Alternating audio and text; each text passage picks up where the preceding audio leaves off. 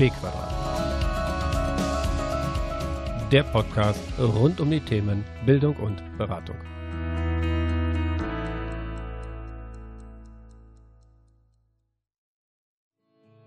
Distance Learning, Homeschooling und Co. sind so alt wie die Menschheit selbst. Das glaubt ihr nicht und genau dem werden wir heute auf den Grund gehen. Und damit hallo und herzlich willkommen zur zweiten Folge. Mein Name ist Jochen Hanisch und ich freue mich auf unsere gemeinsame Zeit. Lasst uns starten. Zum Thema Distance Learning. Als Grundannahme soll sein, dass die Begriffe Distance und Learning einmal in wörtlicher Übersetzung ein Lernen bedeutet, welches in irgendeiner Art und Weise auf Entfernung stattfindet. Und es gibt alternative Begriffe dazu. Hybrides Lernen, Homeschooling und all diese Begriffe werden schon miteinander in Verbindung gebracht und auch als Synonyme miteinander verwendet.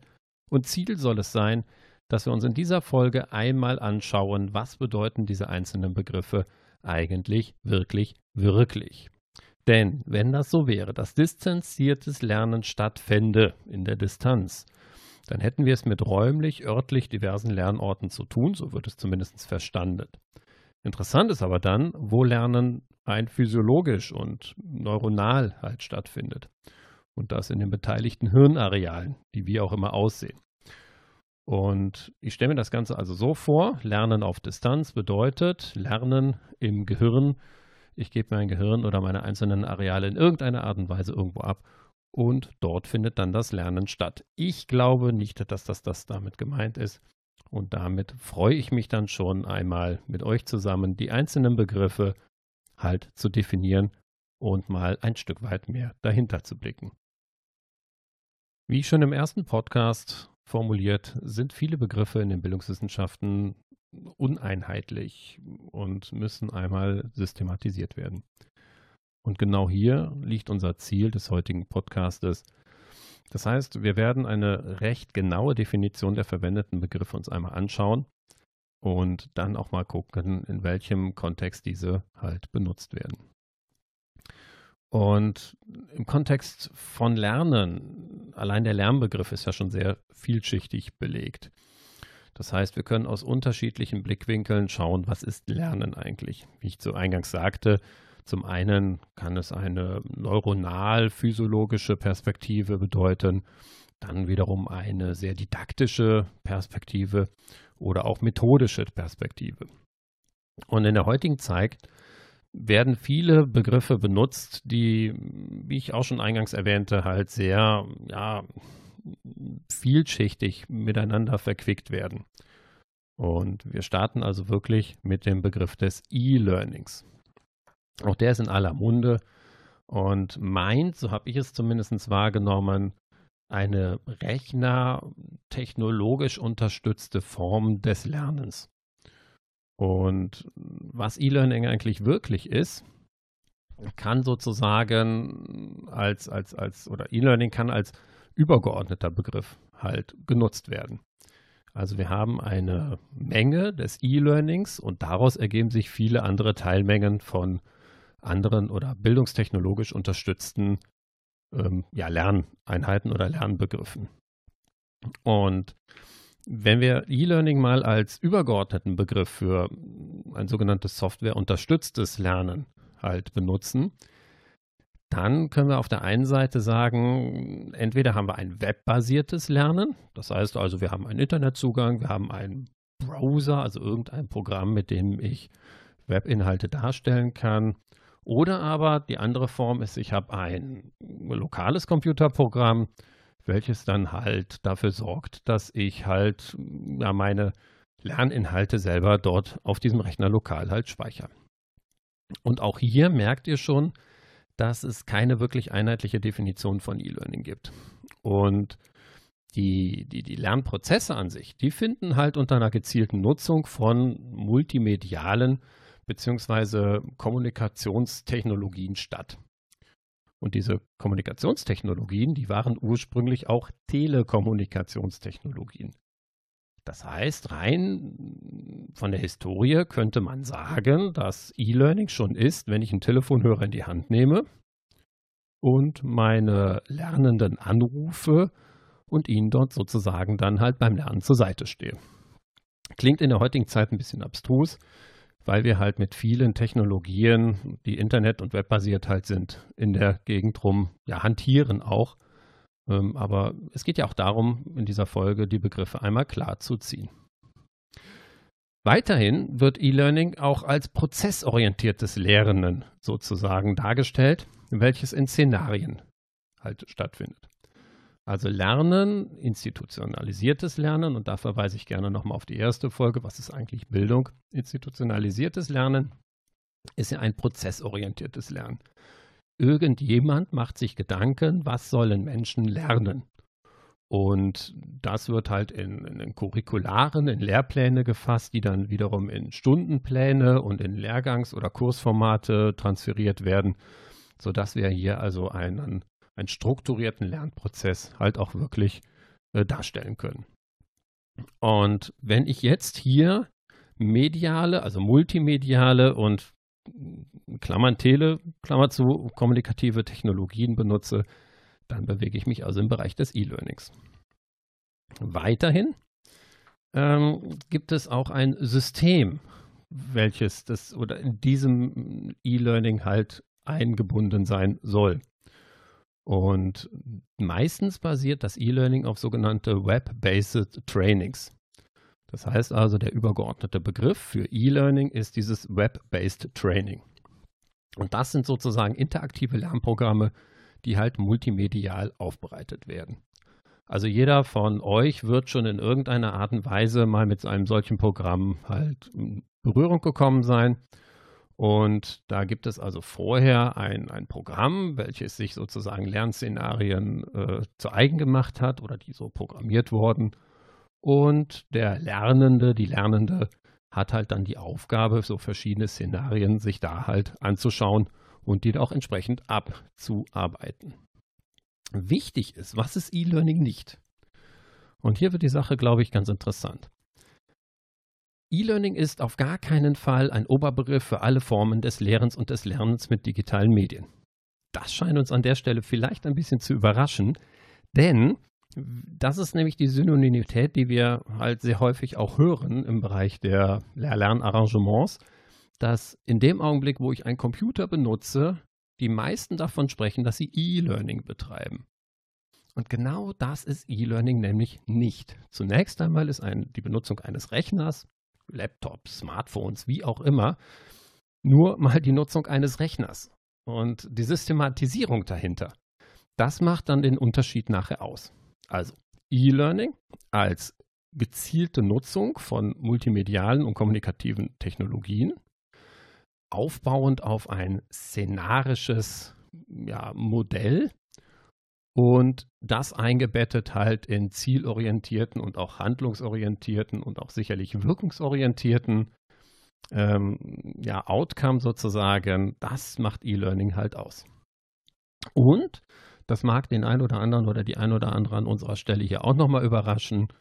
E-Learning ist auch nicht nur die Verwendung von elektronischen oder cloudbasierten Plattformen zum Teilen von Dateien. Und beim Durcharbeiten dieses Podcasts oder der Inhalte dieses Podcastes ist mir schon an vielen Stellen aufgefallen, wie sehr oder wie häufig ich schon damit in Berührung gekommen bin. Also es gibt verschiedene Cloud-Speichersysteme und immer dann, wenn dort eine Datei abgelegt wurde, dann wurde schon von E-Learning gesprochen. Und das finde ich sehr bedenklich, denn die, die, die Absicht, die, die Zielorientierung, die, die Handlungsorientierung und die Wirkungsorientierung, die fehlt mir da. Das heißt also das Systemische dort hinter. Und jetzt könnte man mir entgegenhalten, zu sagen, ach naja, dann ähm, führe ich halt mit einer vollen Absicht einen Cloud-Dienst ein und lege dort und dort eine Dateistruktur ab. Das ist es auch nicht, denn es geht ja auch unter anderem um die Interaktivität von Lernenden, Lehrenden und äh, diesem System. Und das macht sozusagen den Unterschied dann aus zwischen nur der Oberbegriff für alle Formen des Lernens und Lernens mit digitalen Medien oder halt die Verwendung von elektronischen cloudbasierten Plattformen zum Teilen von Dateien und dann halt dem wirklichen E-Learning. Das heißt also, es ist ein softwareunterstütztes Lernen. Und dabei unterstützt die Software auch nur. Lernen muss der Anwender, die Anwenderin logischerweise, weil sie halt ihre neuronalen Netzwerke selber mitbringt, auch dann alleine. Vielleicht führt das schon dazu, dass wir dann nochmal schauen, was ist E-Learning noch nicht? Und auch hier mag es vielleicht wieder ein bisschen überraschen. E-Learning ist auch nicht nur die Nutzung digital aufbereiteter Audio- bzw. visueller Medien. Also zum Beispiel, ich schaue mir ein Video an und dort wird mir erklärt, was in irgendeiner Art und Weise dort halt thematisiert wird. Und auch das ist nicht die Form von E-Learning, weil ich dort keinerlei Unterstützung erfahre. Klar, ich lerne da etwas. Das ist auch nicht das, das, das, das Ding. Die Frage ist, wie unterstützt mich ein Video jetzt wirklich bei meinen Lernprozessen oder bei meinen Lernarrangements? Und da wird die Sache dann ein bisschen schwierig, denn Videos kann ich nur angucken, genauso wie Tondokumente. Also dieser Podcast hat auf gar keinen Fall den Anspruch, E-Learning zu sein. Das funktioniert einfach nicht, denn ich bin derjenige, der jetzt hier etwas erzählt und ihr als Zuhörende seid sozusagen gefesselt. Also ich wünsche mir zumindest, dass ihr gefesselt seid. Und uns fehlt dann sozusagen die Unterstützung des Programms. Und was es auch nicht ist, also was E-Learning auch nicht ist, ist einfach ein computerunterstützter Unterricht. Also ich nehme jetzt mal ein Tablet zur Hand und zeige da meine Präsentation halt drauf oder teile dort eine Datei. Auch da fehlt, fehlt das wesentliche Merkmal des E-Learnings, nämlich die Softwareunterstützung. Und wenn wir diese Definitionen uns einmal anschauen, dann werden wir ganz schnell feststellen, dass E-Learning jetzt schon unheimlich inflationär verwendet wird. Also gehen wir davon aus, dass wir dieses E-Learning ein Stück weit reduzierter benutzen müssen. Denn es geht letztendlich darum, wenn wir diesen Begriff E-Learning verwenden, dass wir handlungsleitende didaktische Prämissen uns vorher vereinbaren oder aus, also ausdenken und dann vereinbaren, unter denen wir Software, also der Oberbegriff ist dort der Bildungstechnologien, die wir dann einsetzen dort. Wichtig ist, es ist sinnvoll oder es hat sinnvoll und hilfreich als Methode zu sein. Also die, ein, die eine Sache ist, dass ich Inhalte aufbereite, was ich ja mit Dateien und Präsentationen wunderbar machen kann. Und das ist auch keinerlei Wertung, die da jetzt drin steckt. Aber die Methode an sich und der Inhalt und diese Verknüpfung von beiden, die muss sinnvoll und hilfreich für den Lernenden sein. Das Ganze muss Charaktereigenschaften von Multimedialität bzw. technologischen Aspekten haben und es muss letztendlich dargeboten werden können. Und insofern sollten wir auch dort mit dem Begriff E-Learning vielleicht ein bisschen ja, reduzierter umgehen und uns da nochmal anschauen, treffen diese letztgenannten Merkmale eigentlich zu. Der nächste Begriff, den wir uns anschauen wollen, ist der des Blended Learning. Und auch dieser Begriff wird sehr häufig unspezifisch dargeboten. In Wirklichkeit geht es beim Blended Learning um eine Art gemischtes oder vermengtes Lernen. Und hier hat sich in letzter Zeit als Begriff dort auch das hybride Lernen bei uns in unserem Kulturkreis, also in Deutschland, halt ja eingebürgert. Und was ist jetzt dieses Blended Learning? Es sollen letztendlich die Vorteile von computerbasiertem Lernen, also das, was ich gerade als E-Learning beschrieben habe, mit Präsenzphasen sozusagen verknüpft werden. Und hier ist es wichtig, dass wir einfach darauf achten, dass sich die Inhalte ergänzen und nicht so ganz wiederholen. Deswegen ist es ein bisschen schwierig, dieses Blended Learning auch entsprechend äh, zu arrangieren. Und wir nennen das als, ein, als, als, als, als eine didaktisch sinnvolle Verknüpfung zwischen Präsenzlehre auf der einen Seite und online-basierter Lernlehre auf der anderen Seite. Und Studien haben halt herausgefunden, dass das wesentlich effektiver ist als nur dieses virtuelle Lernen. Und insofern ist Blended Learning, um es nochmal zu sagen, so ein, ein gemischtes Präsenz-Online-Lernarrangement. Das war relativ kurz, was einfach was damit zu tun hat, dass hier nur eine Methode beschrieben wird und weniger ein Inhalt. Und jetzt wird es heikel. Kommen wir zu dem Begriff des Homeschoolings. Und wenn wir mal schauen, wo kommt Homeschooling eigentlich wirklich her, dann können wir in der letzten Zeit feststellen, gerade auch die aktuelle ja, gesundheitliche Lage, dass das sehr oft auch benutzt wird. Mir geht es in diesem Podcast ja darum, wie werden die Begriffe halt wirklich ursprünglich einmal gebraucht und findet unsere Begriffsanwendung dann halt auch so diesen ursprünglichen Touch halt wieder. Und ihr merkt schon an meiner Einleitung, dass ich mich versuche, diesen Begriff jetzt etwas vorsichtiger zu nähern. Denn vielleicht verwenden wir einen Begriff, den wir so in der Form vielleicht auch gar nicht so verwenden möchten, weil er halt ein Stück weit auch belegt ist. Also schauen wir mal, wo kommt das Ganze her? Ursprünglich finden wir diesen Begriff zum ersten Mal so als Trend aus den USA kommend. Das heißt, es gab so eine, so, so, so eine Welle aus den äh, Vereinigten Staaten von Amerika nach Europa und ähm, die ersten, von denen das so berichtet wird, sind halt fundamentale Christen, die ihre Kinder sozusagen selbst unterrichten. Und an der Stelle ist es mir nochmal ganz besonders wichtig, dass ich hier überhaupt gar keine Wertung reinlegen möchte. Wir schauen, wo kommen Begriffe her, wie sind sie definiert und wie verwenden wir sie in der heutigen Zeit. Und wenn Homeschooling in aller Munde ist und selbst bei Nachrichtensendern findet man diesen Begriff sehr häufig und auch bei Bildungsinstitutionen und Einrichtungen wird dieser Begriff sehr, sehr häufig auch verwendet, dann finde ich es einfach wichtig, dass wir mal auf die Historie dort drauf schauen. Und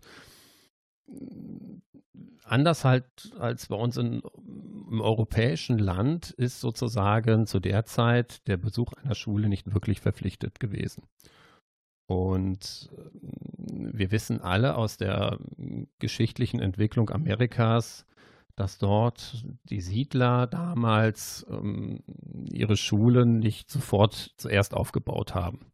Und wenn wir mit so einem Track unterwegs waren, das stellen wir uns jetzt alle ein bisschen zu romantisiert vor, ähm, dann ist es halt auch so, dass die Schülerinnen und Schüler, die Kinder, kaum eine Chance hatten, halt eine Schule zu besuchen. Und daher kommt es, dass sozusagen halt die Eltern um, die halt ihre Kinder selber unterrichtet haben. Und wenn wir uns trotzdem nochmal diese Pionierzeit in Amerika anschauen, dann ist es halt, wie gesagt, traditionell die Domäne von fundamentalistischen Christen oder aber politischen Extremisten. Also sogar Menschen, die sozusagen ihre Kinder vor dem Einfluss ja, des, des Staates halt schützen wollten, weil sie einfach dachten, dass der Staat halt letztendlich ja so verdorbene äh, Lehrinhalte halt ja in den Schulen vermittelt. Und ähm, davor wollten sie ihre Kinder dann halt schützen und haben dann gesagt, okay, wenn es keine Schulpflicht gibt und auch viele, die dann halt äh, als in Europa halt Homeschooling betrieben haben, äh, haben gesagt, nein, wir möchten gerne unsere Kinder selber erziehen und auch selber beschulen, ähm, weil einfach der Einfluss des Staates mir halt dort zu groß ist. Und ähm, es gibt Kritiken daran, das können wir sagen. Also auf der einen Seite gibt es die Kritik, dass die soziale Kompetenz halt fehlt, also die sozialen Begegnungen, die Begegnungen in der Gruppe, wie ich sie halt in der Klassengemeinschaft habe. Und das ist auch genau das, was auf der anderen Seite die Befürworter von Homeschooling halt dagegen halten und sagen, ja, genau das möchten wir auch gerne anders gelehrt haben. Und genau so möchten wir dann also auch gerne unsere Kinder unterrichtet haben. Was ganz interessant ist, in der Vorbereitung habe ich eine Studie gefunden, die also durchaus belegt, dass Homeschooling, wenn es klug gemacht ist und auch gut begleitet wird von den Eltern, durchaus eine wesentlich effektivere ähm, ja, Effekt, also einen effektiveren Effekt hat als, ähm, als, als die von staatlichen Institutionen. Das muss man sich mal auf der Zunge zergehen lassen wieso werden wir nicht alle Befürworter von Homeschooling? Naja, weil dann halt die soziale Ungerechtigkeit durchaus nochmal eine Rolle spielen wird. Gleichzeitig fehlt die Vergleichbarkeit, denn die gestalten auch ihre Lehrlernmaterialien selber und auch ihren Plan letztendlich, wo, wonach sie gerne unterrichten möchten. Also auf der einen Seite die Kritik, soziale Kompetenzen werden nicht ganz so ausgeprägt wie in einem Schulsystem und auf der anderen Seite genau das halt entgegengehalten, dass es das ist, womit die Menschen halt weniger dann auch zu tun haben möchte.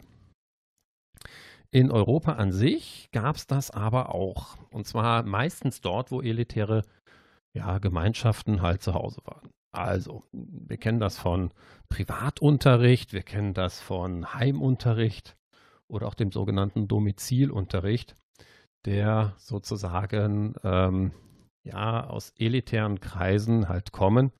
Ein Hauslehrer muss man sich oder Hauslehrerin selbstverständlich aus. Nur damals waren es meistens Männer, muss man sich erstmal leisten können. Und ich weiß jetzt nicht, was damals so eine Stunde gekostet hat. Wer das mal recherchieren kann oder das tatsächlich auch weiß mit einer guten Quellenangabe, möge mir das bitte in die Kommentare schreiben. Hm, aber es muss nicht ganz billig gewesen sein. Ansonsten hätten das halt viel, viel mehr auch genutzt. Mal ganz pragmatisch gedacht.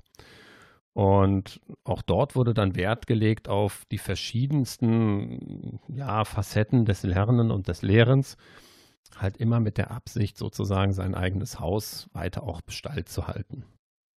Und das hat sich dann halt ein Stück weit nochmal geändert. Auch da verweise ich nochmal auf die erste Folge, wo kommen unsere Schulen eigentlich her, was sind das und ähm, wo sind da unsere Ursprünge. Und letztendlich ähm, ist so das Spektrum von Homeschooling von einerseits sehr stark strukturiert, schon fast traditionell schulisch, was wir heutzutage auch unter schulisch verstehen, bis letztendlich laissez-faire und selbsterfahrungsbasiert. Äh, und irgendwo so dazwischen wird das halt dann wohl stattfinden. Und ähm, wichtig ist, dass wir sozusagen schon Homeschooling hatten und damit habe ich ja anfangs angefangen, die ist so alt wie die Menschheit selber. Denn wenn wir mal überlegen, wo Menschen herkommen, und wenn wir jetzt wirklich dieses vielleicht auch nicht ganz folgerichtige Bild des äh, Menschen in Höhlen sozusagen äh, bemühen, dann muss ja auch dort ein Lernen, ein Lehren stattgefunden haben. Also ich kann mir nur schwer vorstellen, dass äh, wichtige Werkzeuge, nennen wir es Faustkeil, jetzt einfach so in der Versenkung verschwanden, weil keiner halt dieses Wissen weitergegeben hat. Und es gab noch keine institutionelle Schule dort. Und deswegen hat das Wissen sozusagen von einer Generation auf, das, auf die nächste Generation halt weitergetragen worden. Und das ist sozusagen die Begründung, wieso ich euch angangs gesagt habe, dass Homeschooling schon längst äh, oder so alt ist wie die Menschheit halt selber, weil wir immer so gelernt haben. Und erst in der neueren Zeit halt ein Schulsystem sozusagen etabliert haben. Und Meist findet das, wie gesagt, in den eigenen Wänden statt und ähm, der ist dann halt entsprechend aufbereitet von dem Elternteil, der sich dann halt ja um das Kind dann auch bemüht. Und nochmal ganz wichtig ist, da ist keinerlei Wertung oder sowas halt drin. Wenn wir den Begriff Homeschooling jetzt noch ein Stückchen weiter fassen und vielleicht auch langsam aber sicher mal in etwas modernere Vorstellungen von Homeschooling reinkommen, dann ist das durchaus möglich, dass wir sagen, Homeschooling findet zu jeder Zeit statt. Und selbstverständlich, wenn, wenn wir unseren Kindern Dinge beibringen, keine Ahnung, beim Spielen, beim Spaziergang, beim Museumsbesuch oder wo auch immer, dann werden wir sie beschulen. Das heißt, wir werden einen, eine, eine, Lehr-Lernsituation herstellen, und ich erkläre dir jetzt, wie die Welt funktioniert. Das ist jetzt ein Stück weit sehr provokant äh, oder konfrontativ vielmehr gesagt. Und ähm, mir geht es dann, wenn ich solche Überspitzungen benutze, halt wirklich darum, ein paar Dinge nochmal klar zu machen. Und ähm, wenn wir uns eine moderne Form von Homeschooling mal anschauen, dann geht es wirklich darum, dass wir ähm, so Begriffe als Synonyme verwenden wie Home Education, Home Learning, Hausunterricht, häuslicher Unterricht habe ich gefunden, Heimunterricht, Privatunterricht, Privaterziehung. Alles das soll sozusagen halt Begrifflichkeiten sein, für einen eher bildungsorientierten und systematischen und qualitativ beurteilbaren Unterricht. Und auch hier geht es wieder um Planung, Organisation und Durchführung von Erziehungsbeauftragten. In den meisten Fällen sind das dann halt auch die Eltern. Und um uns damit dann nochmal ein bisschen tiefer zu beschäftigen, gibt es dann so vier, ja, vier Bereiche des Homeschoolings. Und ich glaube, so langsam aber sicher wird dann auch mm, bei euch, die zuhören, ein bisschen deutlich, wieso der Begriff, wenn wir sagen, in einer Schule machen wir jetzt Homeschooling, die Sache nicht ganz so trifft. Also zunächst einmal gibt es da das lebensweltige Homeschooling. Und das ist das, was ich gerade sagte mit der Menschheitsgeschichte an sich. Ja, und ähm, Lebens- und Lernprozesse sind weder institutionell, sondern eher personell halt äh, gebunden. Und es geht darum, dass die nachwachsende Generation äh, lebensweltliches Machen und Mitmachen sozusagen äh, ja, für sich entdecken, aber auch ähm, lebensweltlich Vormachen und Nachmachen von Kulturtechniken und auch Sitten halt dort weitergegeben werden. Das ist alles das, was so lebensweltlich ist. Machen wir übrigens permanent. Also wir, die erwachsenen Generationen, geben permanent im Bereich Homeschooling lebensweltliches Kulturgut sozusagen weiter, unsere Sitten, unsere Gebräuche und auch das, was wir gerne sozusagen von unseren anderen oder von der nachfolgenden Generation halt haben möchten.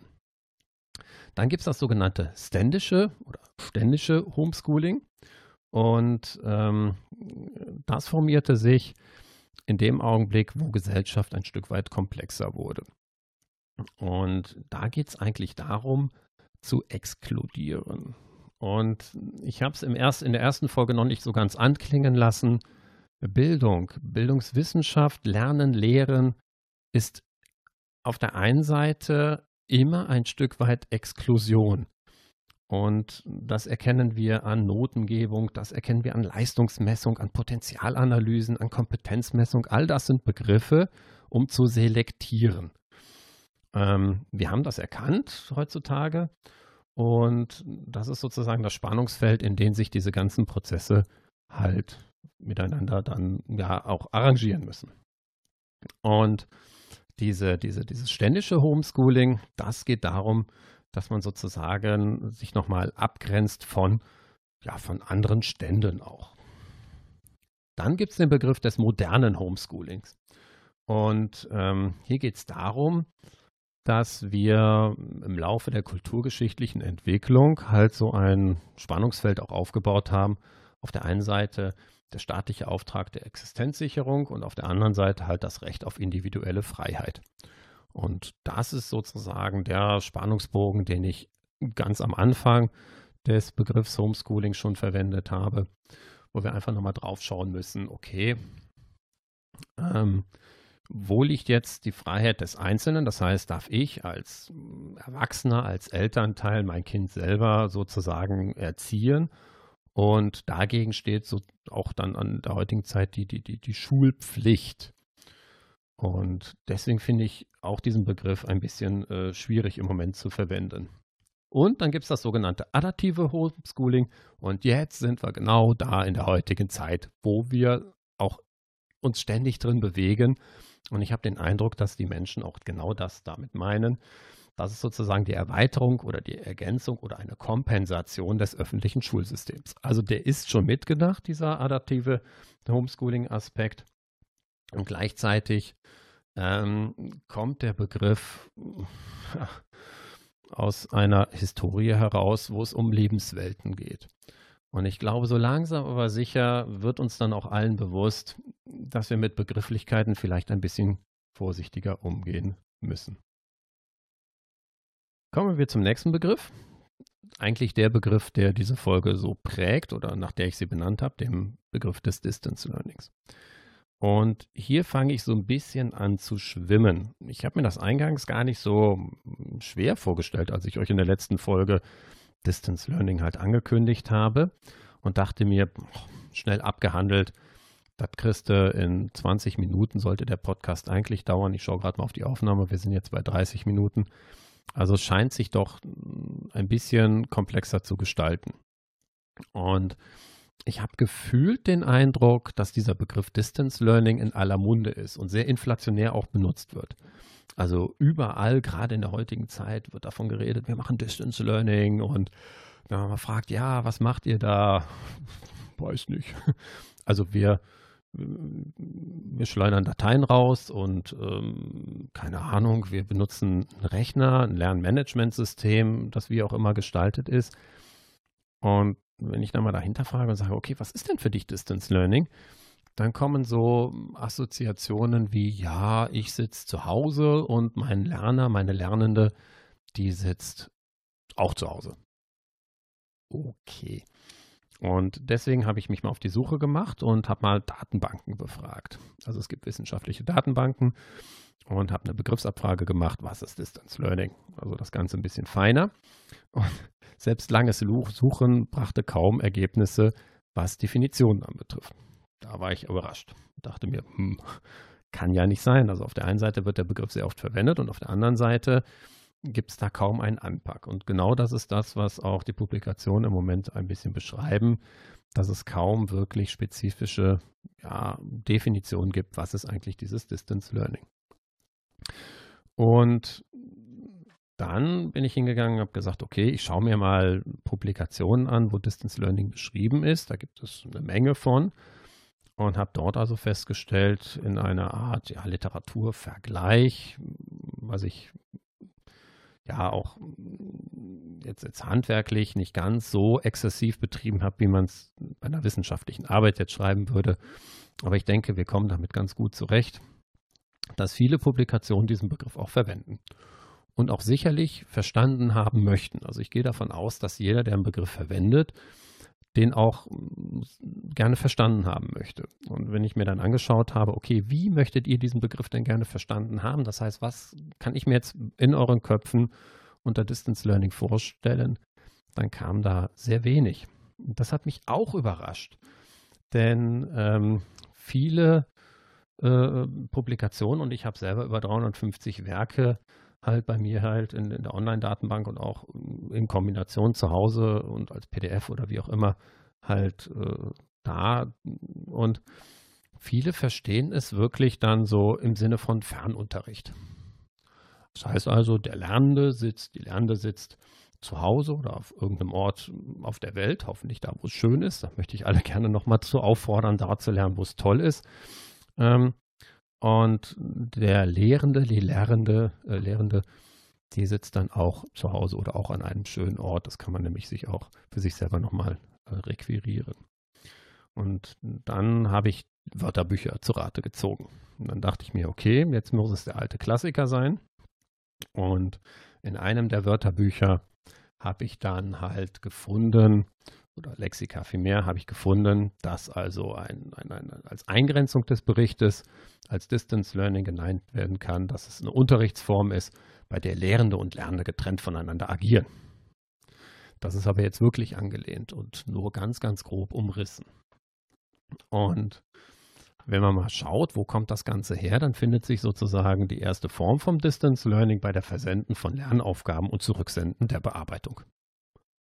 Ja, das kommt uns, glaube ich, sehr bekannt vor heutzutage.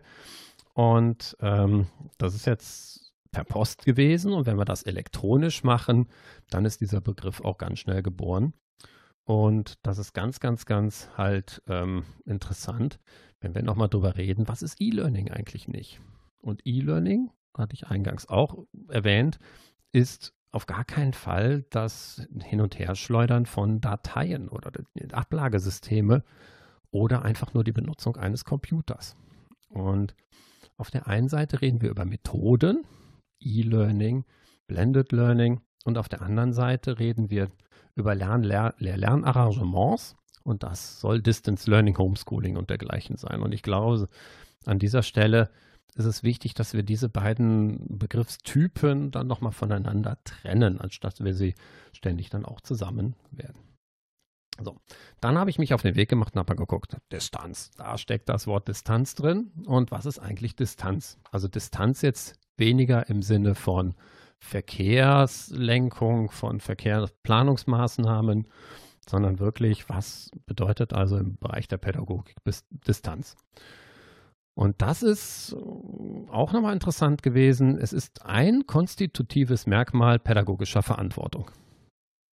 Was bedeutet das? Naja, ich als Pädagoge, ihr als Pädagoginnen, ist ein wichtiges Merkmal, dass wir Distanz zu unseren Lehrenden auch aufnehmen.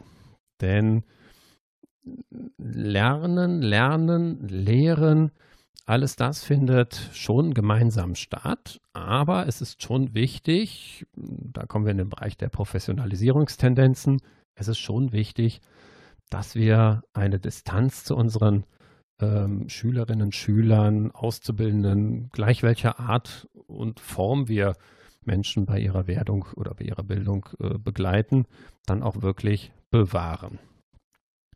Das ist damit klassifiziert, dass wir eine notwendige Zurückhaltung halt haben.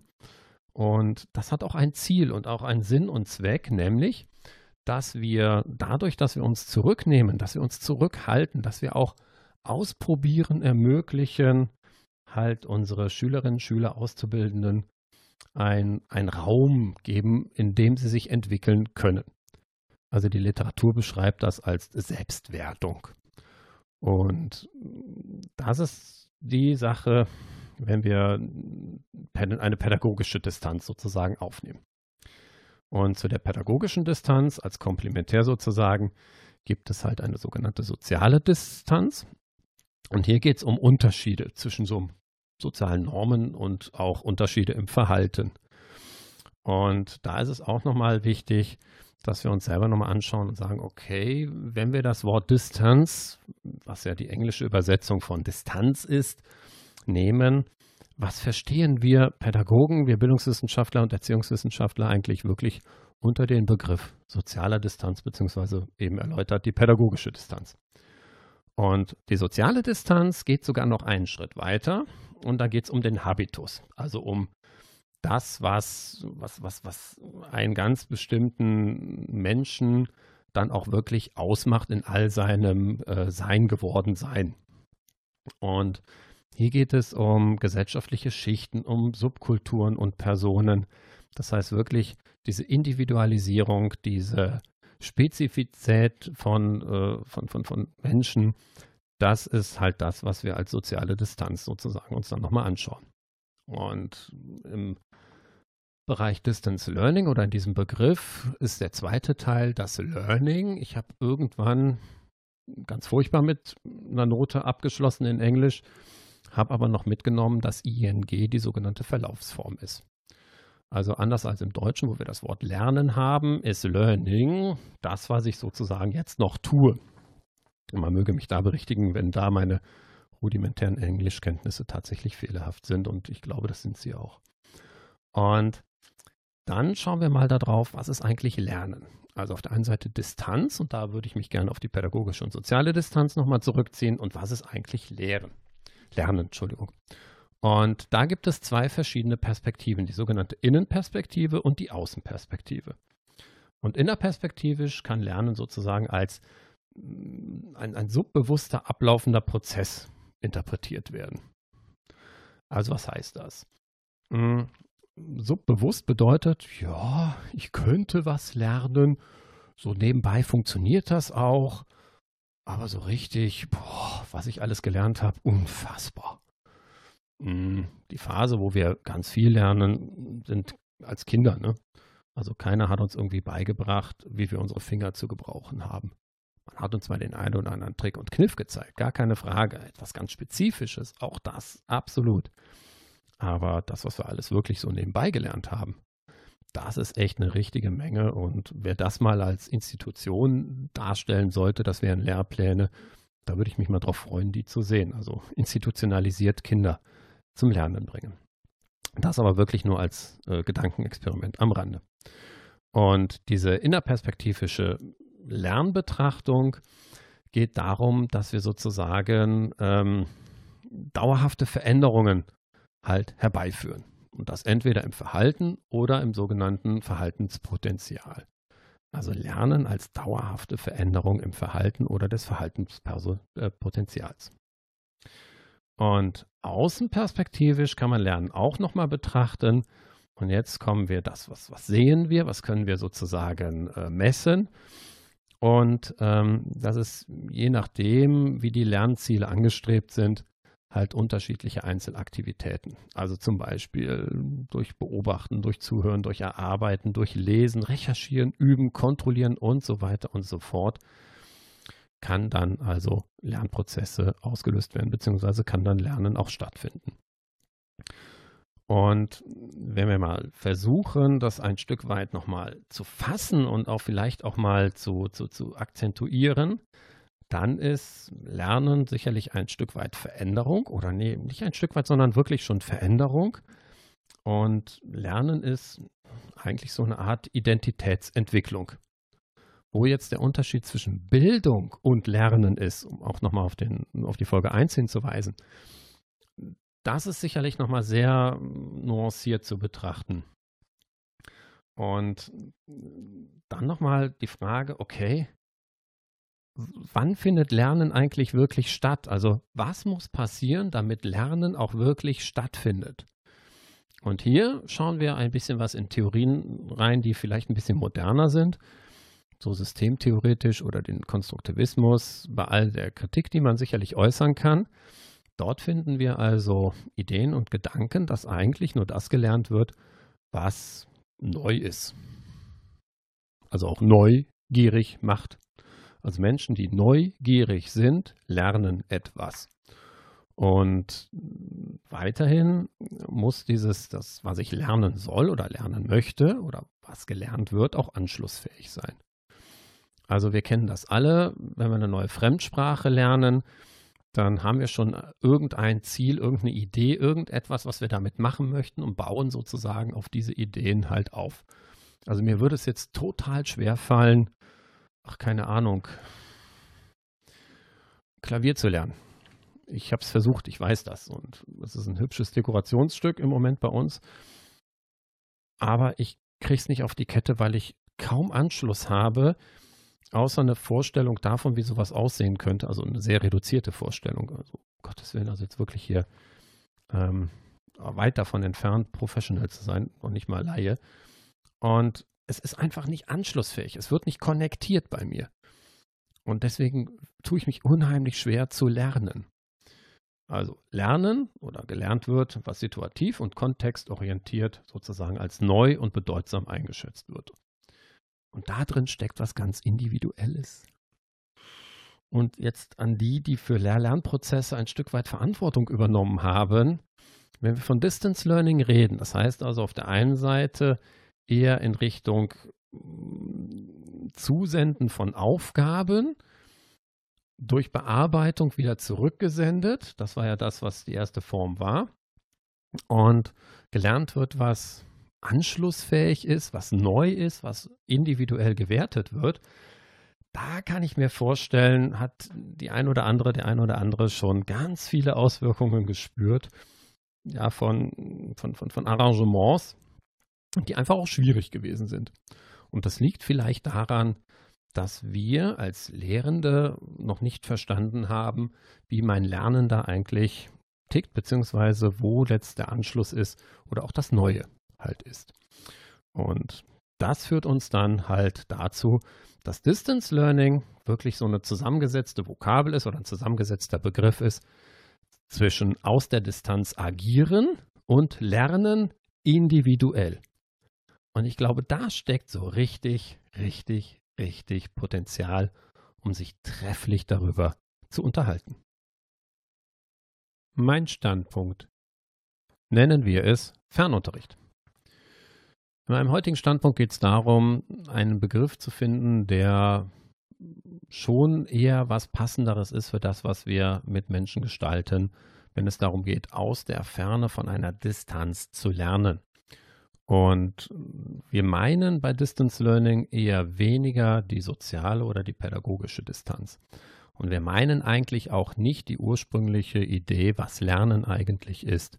Und insofern ist mein Standpunkt, dass dieser Begriff nur sehr wenig passt. Und Fernunterricht passt für mich insofern ganz, ganz, ganz deutlich, denn die Idee von Fernunterricht ist ja, dass Lernende ihren Lernprozess weitestgehend selber gestalten. Und wenn sie das tun, so wie wir das heutzutage auch gerne haben möchten, dann haben sie sozusagen die Möglichkeit, ja, sich selber ähm, die Zeiten halt zurechtzurücken oder auch die inhaltliche Tiefe zu bearbeiten und auch Ort und Zeit ja zu bestimmen. Und wenn Sie das machen, ganz individuell und auch vor allen Dingen selbstständig, werden Sie durch sogenannte Kommunikationsmedien von uns unterstützt. Deswegen passt E-Learning nicht. E-Learning ist nicht nur, ich erinnere nochmal daran, der Gebrauch eines Computers, sondern da steckt ein Prozess hinter, dass, der, dass der Computer unterstützt wird. Und das findet seltenst eher statt. Und was wir schon nutzen, sind Kommunikationsmedien. Und das kann auch durchaus ein Telefon sein, das kann ein, ein, ein, ein, eine Postkarte gerne auch sein. Ähm, das kann aber auch irgendetwas Elektronisches sein, nennen wir es Tablet, nennen wir es Rechner oder wie auch immer. Und ein weiteres Merkmal von Fernunterricht kommt noch dazu, dass die, der, der Grad der Belehrung durch den außenstehenden Lernenden, durch die außenstehende Lernende, äh, Lehrende, entschuldigt bitte, ähm, sehr reduziert ist. Das heißt also, wenn meine Auszubildenden vor ihren Rechnern zu Hause sich befinden, dann habe ich nun mal sehr wenig Einfluss auf das, was sie dort so nebenbei tun. Und deswegen ist es mir nochmal wichtig, dass wir das auch wirklich äh, unterscheiden. Und weiterhin, so die Definition, erfolgt die Lernerfolgskontrolle oder die Kontrolle des Lernfortschrittes, um ein Stück weit deutlicher zu werden, halt zumeist auch über die Kontrolle von schriftlichen Aufgaben. Also die Aufgaben, die wir dann mittels Kommunikationsinstrumenten halt entsprechend an die Schülerinnen, an die Schüler halt begeben. Und deswegen, wenn ich nochmal drauf schaue, was tun wir heutzutage eigentlich, dann und auch an der Stelle, wie gesagt, mein Standpunkt, mein persönliches Erleben und Empfinden, schütten wir Lernende mit Aufgaben im Moment zu. Und auch Lernende werden mit ja, vielen Präsentationen sozusagen gefesselt, eher von dem Bildschirm gefesselt. Also wir schalten die Kamera ein und sehen, der ist da und ob die jetzt aufmerksam lauschen oder nicht, das können wir größtenteils erahnen. Hauptsache ist, sie haben acht Stunden halt vor ihrem Bildschirm ihre, ihr Gesicht sozusagen gezeigt. Ähm, wir haben ganz viele Aufgaben in Form von Lernmanagementsystemen, ob es Ilias ist, ob es jetzt, äh, keine Ahnung, Moodle ist oder viele andere Lernmanagementsysteme, die äh, halt auf diesem Planeten vorhanden sind. Die werden wir dort sozusagen, äh, da laden wir unsere Aufgaben ab. Und in aller Regel sind das auch sehr viele Dateien, die dort abgeladen werden. Also diese Lern Lernmanagementsysteme werden als Dateiablagesysteme dann halt nochmal ein Stück weit genutzt. Wenn es ganz modern abläuft, haben wir Chatrooms. Da ist das Problem, dass sie dann mit der Synchronität von Informationen oder überhaupt von Verhaltensweisen ähm, halt nochmal angedacht werden müssen. Und wir haben Messenger. Und ob es jetzt der berühmte Messenger ist, an den wir vielleicht jetzt alle denken, oder Nischenprodukte oder Produkte, die speziell für Schulen und Institutionen konzipiert wurden. Lass mal an der Stelle mal dahingestellt, dahingestellt haben, der Unterschied zwischen einem Chatroom und einem Messenger ist halt wirklich so ein Stück weit auch noch die Synchronität. Und ich bin für Fernunterricht als Begriff und ich würde das auch gerne halt belegen. Denn was ist Unterricht eigentlich? Also das, was wir dort tun, als Lernarrangements Gestalter ist Unterrichten. Und Unterricht als einer der Definitionen ist die Gesamtheit von didaktisch geplanten, sowohl thematisch abgrenzbaren als auch zeitlich hinreichend umfassenden Sequenzen des Lehrens und des Lernens im Kontext pädagogischer Institutionen. Okay, also wir pflücken diese Definition ein bisschen auseinander. Zunächst einmal, Institutionen machen Unterricht. So die Definition. Und nicht der Mensch zu Hause macht Unterricht, auch wenn wir Homeschooling als Unterricht ein Stück weit schon bezeichnet haben. Und jetzt merken wir, wie fein diese Unterschiede auch tatsächlich sein können. Dann ist es didaktisch. Also Didaktik bedeutet ja, dass ich mir ganz, ganz, ganz viele Gedanken darüber mache, welche Methode soll es eigentlich sein, welcher Inhalt darf in irgendeiner Art und Weise präsentiert werden, wie ist die Form der Darbietung, wie ist die Sozialform der Darbietung. Alles das macht didaktisches Handeln halt ein Stück weit aus und noch viel mehr. Und es geht also darum, dass wir wirklich thematisch abgrenzen und auch Sequenzen halt generieren. Also Sequenzen sind immer einzelne Bereiche, einzelne Abteilungen, einzelne ja, Themenkomplexe, die wir dann halt entsprechend aufbereiten. Und hier stehen Lernende und Lehrende in einer Abhängigkeit zueinander. Und wenn wir nochmal ein bisschen weiter schauen und das Ganze vielleicht ein bisschen weiter nochmal fassen, dann ist Unterricht ja planmäßig.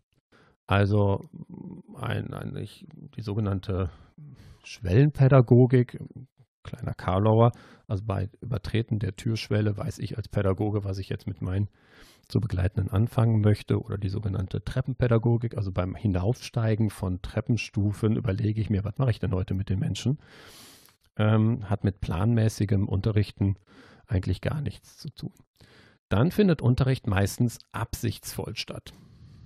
Also ich komme selten in ein Lehr-Lernarrangement hinein und ähm, hoppla, da habe ich jetzt unterrichtet. Ähm, Zumindest hoffe ich das. Viele meiner Zuhörerinnen werden das Ganze jetzt wahrscheinlich anders bestätigen. Und es hat was mit einer Profession zu tun. Das heißt also mit einem gewissen Anspruch an an Nachvollziehbarkeit, mit einem gewissen Anspruch an, an, an, ja, dieser Planbarkeit und an einen gewissen Anspruch auch an Gebundenheit und Verbindlichkeit. Und letztendlich, da kommt sie wieder, die Institutionalisierung. Das heißt also, da steht eine Organisation, gleich welcher Couleur, das kann privat sein, das kann staatlich geführt sein, das kann eine, un, also eine, eine, eine, Subform sein, ähm, die stehen dort letztendlich hinter. Und dann geht es um die Übermittlung von entweder Kenntnissen, Einsichten, Fertigkeiten oder Fähigkeiten. Und das sozusagen wirklich in einem großen Ganzen, in einem Plan, das ist Unterricht. Und jetzt, wieso bin ich dafür, das Ganze Fernunterricht zu machen? Aus der Ferne, denke ich, versteht sich von selber, ich bin nicht unmittelbar gebunden an diesen Menschen, sondern es ist schon deutlich geworden, wir sind ein Stück weit voneinander entfernt. Und in den meisten Fällen werden die Sequenzen von Ausbildung durchaus in Bildungsinstitutionen entwickelt. Und daher kommt es, dass also die Lehrenden diese, diese, diese Sequenzen planen und auch steuern. Das heißt, ich habe unmittelbaren Einfluss darauf, wie so eine Sequenz ablaufen könnte. Der Lernende allerdings oder die Lernende enthalten inhaltlich fachliche Anteile.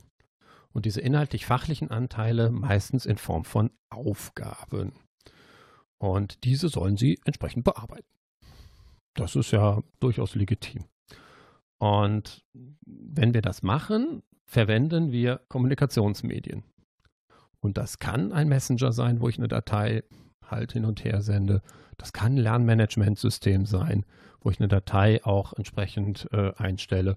Oder das gleiche Lernmanagementsystem, wo ich eine Aufgabe entsprechend generiere. Und ob diese Aufgabe nachher vom Lernmanagementsystem selbstständig abgearbeitet wird im Sinne von, das ist ein richtig, das ist ein falsch, das steht dann tatsächlich nachher nochmal auf dem anderen Blatt.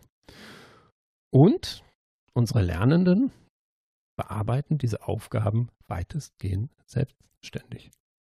Also keiner von Lehrenden oder nur wenige, denke ich, wenn es anders ist, schreibt es mir auf jeden Fall in die Kommentare, mh, hm, werden dann drauf schauen, ach, naja, ich gucke dir jetzt zu, wie du diese Aufgabe beantwortest. Und aus all dem ergibt sich, dass eine Steuerung des Lehrprozesses oder des Lernprozesses vielmehr kaum mehr möglich ist.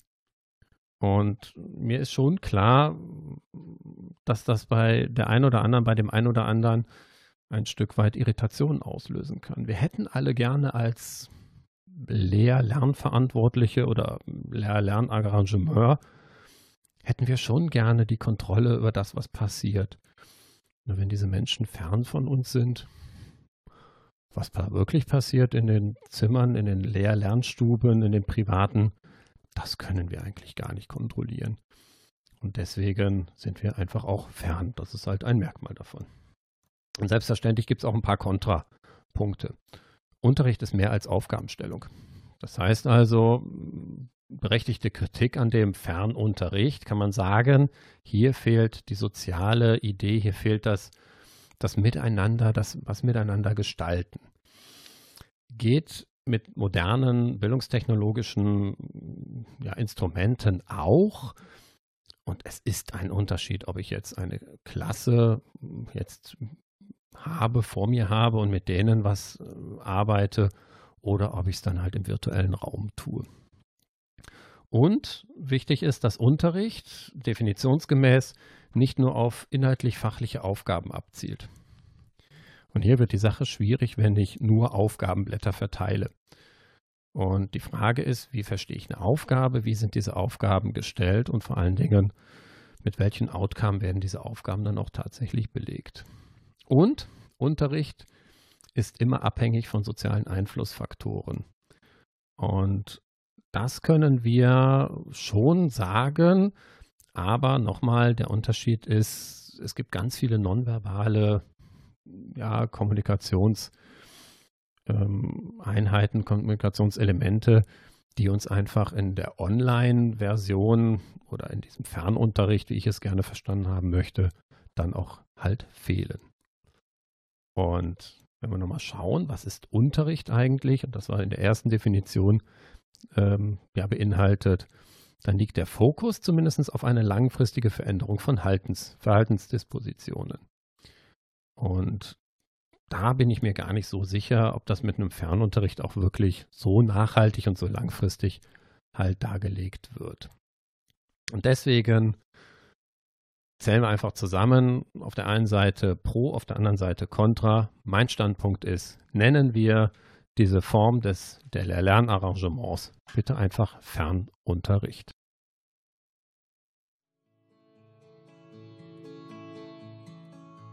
In der heutigen Folge ging es mir darum, die Begriffe Homeschooling, E-Learning, Distance Learning, Fernunterricht und all die artverwandten Begriffe ein Stück weit zu sortieren.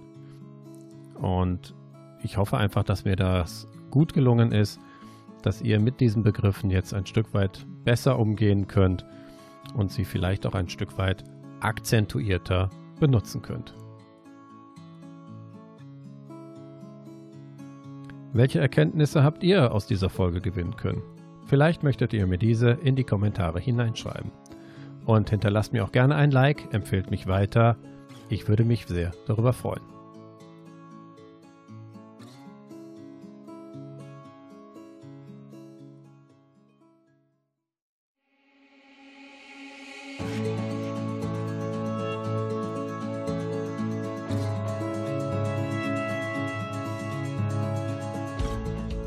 Nächsten Mal, und ich wünsche mir das so sehr, werde ich das erste Mal die Rubrik im Gespräch mit anfangen.